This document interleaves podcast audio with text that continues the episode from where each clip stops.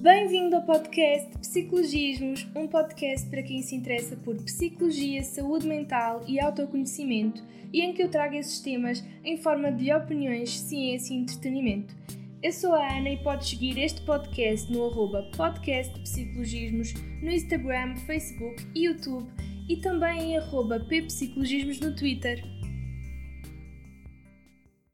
Bem-vindo a mais um episódio do Pandemicamente. Se ainda não conhece este quadro que aborda vários temas dentro do impacto que a conjectura atual com a quarentena e o confinamento pelo Covid-19 tem na nossa saúde mental, podes ouvir os episódios anteriores identificados com o nome do quadro para saberes mais. Já falei sobre vários temas que, quando pensamos em saúde mental na pandemia, automaticamente nos vêm à cabeça. No entanto, eu hoje trago um tema bastante importante e que infelizmente está com mais relevância nesta época. Mesmo com as questões do desconfinamento que se vive ao longo do mundo, uma coisa permanece: milhares de pessoas infelizmente faleceram e a questão do luto surge como essencial em ser falada. Nós começamos muito a falar sobre o luto quando há cenários de crise e catástrofe por exemplo, quando foi na época dos fogos aqui em Portugal, ele ocorre sempre, mesmo quando não há estes cenários de crise e catástrofe, porque há sempre alguém ao redor do mundo que passa por uma perda. Portanto, o episódio de hoje é sobre o que é o luto, como se pode fazer um luto saudável e quais são as variáveis nesta pandemia que podem estar a afetar a maneira como as pessoas fazem o luto. Para além disso, vou também estar a introduzir um tema que é a resiliência emocional, muito ligada também com o luto, para poder desenvolver um pouco mais este conceito. Primeiramente, o luto está associado à perda de algo ou de alguém. Normalmente só uma perda que nos impacta, porque o que perdemos significava muito para nós, é que nós chamamos de luto. Portanto, neste processo de luto estão envolvidas várias emoções, sentimentos e comportamento. Nós podemos iniciar o luto por várias razões, seja pela perda de alguém próximo, o fim do relacionamento, uma notícia de uma doença terminal,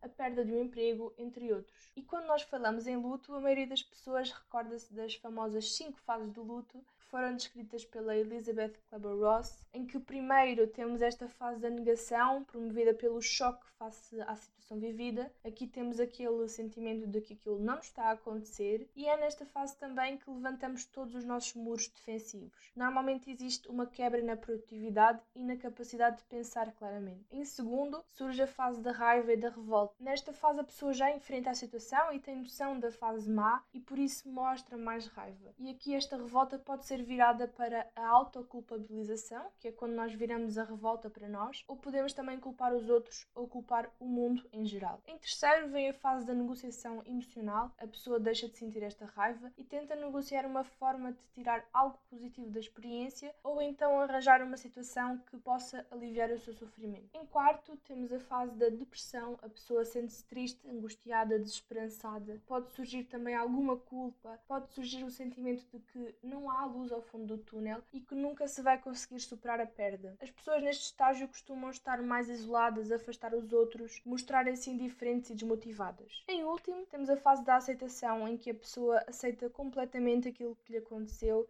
e aceita a mudança percorrendo-a. Considerando estas fases, é preciso fazer também alguns avisos. Estas fases não são necessariamente seguidas em ordem e de forma linear. Como a luta é um processo tão complexo, com várias dimensões e é em si uma experiência individual, é normal que as fases sejam vividas de forma aleatória, muitas vezes reencontradas, repetidas, ou até pode acontecer que a pessoa permaneça presa numa delas. Depois podemos dividir o luto em alguns tipos, consoante o seu nível de adaptativo ou saudável. Temos então o luto saudável, que é aquele onde se espera que exista um percurso gradual para o alívio psicológico, mas também existe o luto complicado, que é quando este sofrimento vem acompanhado de outras reações mais intensas, como a apatia, raiva, cansaço, esgotamento emocional, em que estes sintomas perduram no tempo. A melhor maneira para fazer um luto saudável é aceitar e reconhecer como nos sentimos e não negar a tristeza ou o possível sofrimento, porque cada pessoa tem a sua maneira de lidar com uma perda e, e com a dor que lhe resulta. Por exemplo, existem pessoas que preferem falar com outras pessoas, outras que se informam e leem sobre o luto, outras que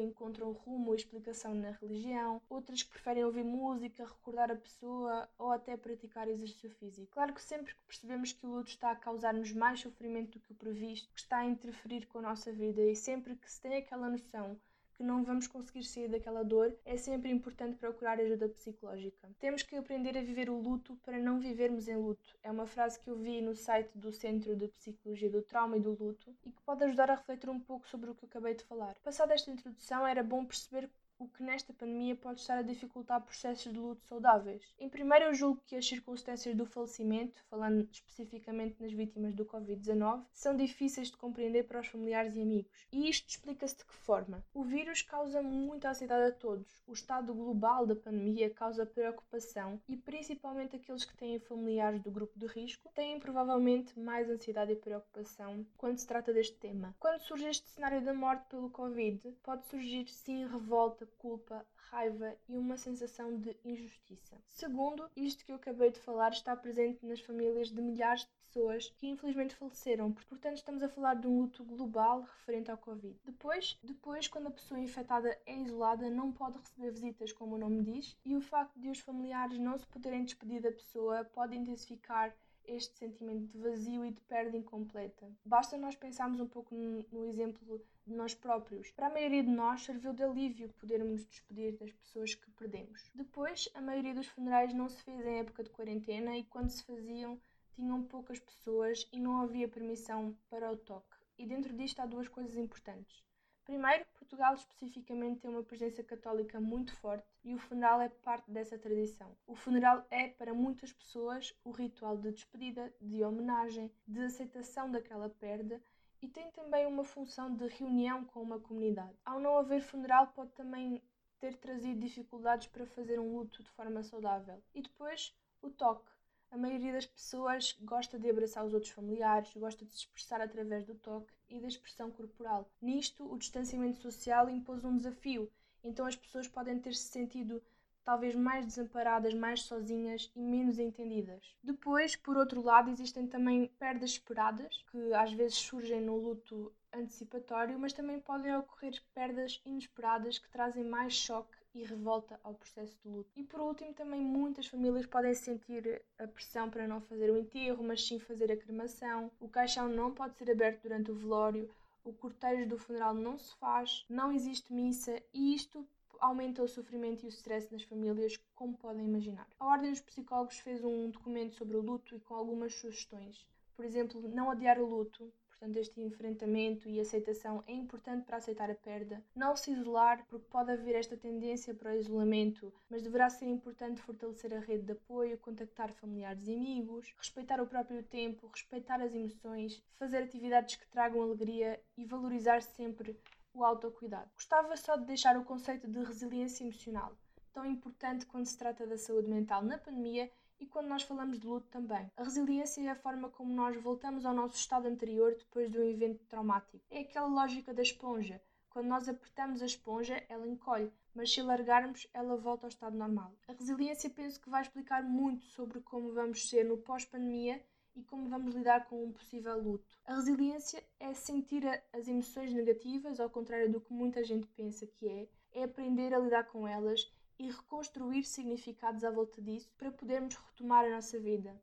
Para sermos resilientes durante o processo de luto, podemos aproveitar para nos conectarmos com outros, para nos sentirmos apoiados, podemos estabelecer objetivos para a nossa autorrealização, podemos cuidar física e mentalmente de nós e podemos olhar para o futuro com novos significados e metas. Espero que fiquem bem e até ao próximo episódio.